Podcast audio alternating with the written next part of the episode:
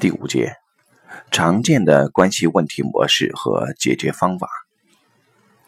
家庭系统排列发现，如果要爱在家庭中自然流动，就要符合爱的三大动力。这三大动力就是整体、平衡、次序。如果三大动力之一被破坏的话，会引发家庭中很多关系问题。我们将这些问题统称为纠缠。家庭系统、两性系统、亲子系统中这三个方面的动力表现不一样。我们以后会专门论述爱的秩序被破坏后的问题模式：一、身份等同。家庭系统中的整体性是指所有曾经在家庭系统中出现过的生命都有归属于该系统的权利，没有一个可以被排斥或被遗忘掉。跟这些生命曾经在自己的生命中做过什么事情无关，包括所有非正常死亡、失踪、精神病、未能出生的生命。这跟公司组织系统完全不一样。在组织系统里面，所有成员的归属权是有条件的，贡献多少，归属权就多大。而家庭系统不一样，只要你的家庭成员有血缘关系。一出生的话，你就有这个家庭的归属权，归属权要被肯定。有个人被排斥到家族以外了，这个位置空了，这叫整体缺失。后代总有人会代表他，好像在天坑一样。后代的人代表了以前被遗忘的人，这叫身份等同现象。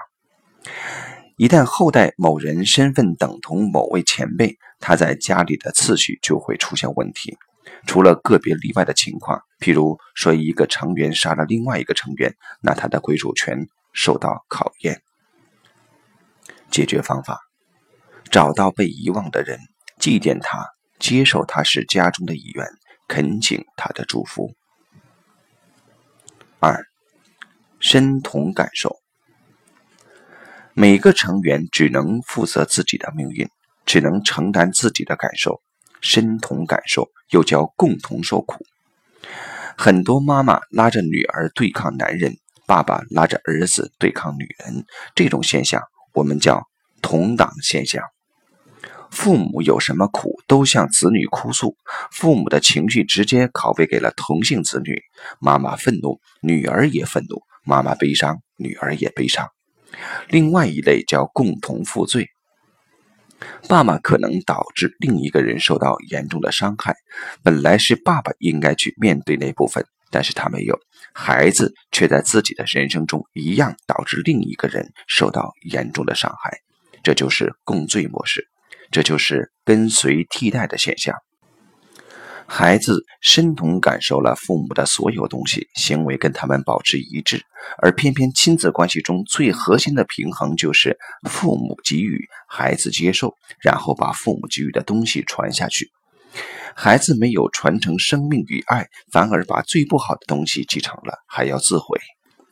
如果当事人以严重的方式跟随，比如跟随妈妈自杀，那么很多时候系统的整体性也受到影响，后代就可能有人身份等同了自杀的人。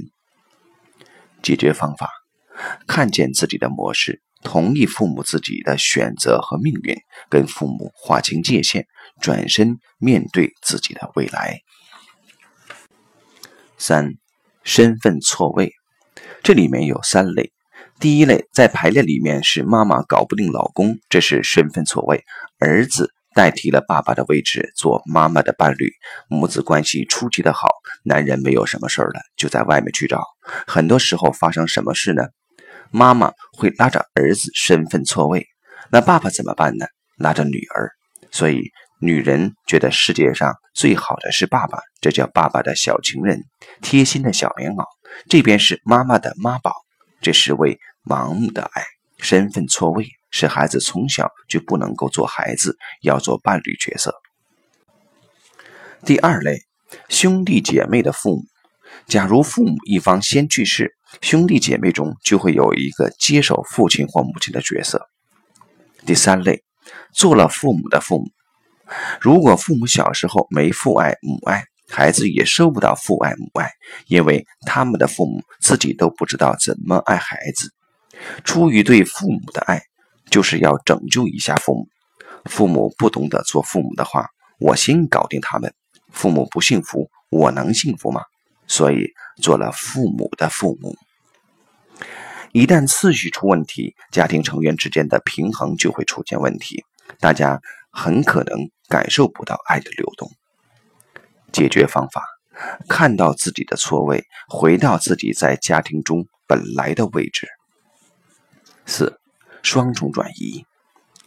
第一次转移是所谓的情绪转移，由家庭中一个人传给了另一个人。第二次转移是情绪的对象转移，情绪指向的目标错了。常见的情况是，爸爸对妈妈不好，妈妈对爸爸很愤怒，这个愤怒被女儿收到，这叫同党，跟妈妈深同感受。有个不幸的男人出现，把本来对父亲的愤怒转到这个男人身上去了，这叫转移。本来是妈妈的愤怒转到女儿身上，然后女儿将愤怒指向了自己的男人，这叫双重转移。所以两人的关系很有问题。解决方法：看清自己的模式，跟父母的情绪划清界限，用新的眼光看见自己的伴侣。常见的成长问题模式：一、亲子关系中断。最简单的定义就是零到七岁间，孩子和父母，尤其是母亲，有一段显著的分离时间，那么孩子就有所谓的亲子中断创伤。分离的原因可能是父母关系不和，吵闹中把孩子交给老人照顾；经济原因，父母要去外地打工，让孩子留在老家，即所谓的留守儿童。孩子的症状是身体麻木、情感封闭、跟父母疏远，长大后难以跟其他人，包括异性建立亲密关系。解决方法：身体解冻，情感表达，走进父母，拥抱父母。二、王子病、公主病，在独生子女一代比较明显，全家的注意力全在孩子身上，物质享受充足，没有人竞争注意力。父母为孩子安排一切，不需要经过什么大的挫折和考验。结果，孩子长大后心智状态还停留在孩子阶段，任性索取，不肯负担责任，却投诉身边的人对自己不好。解决方法：接受挑战，长大做成年人。三，在自己人生中经历的各种创伤未了结的事件。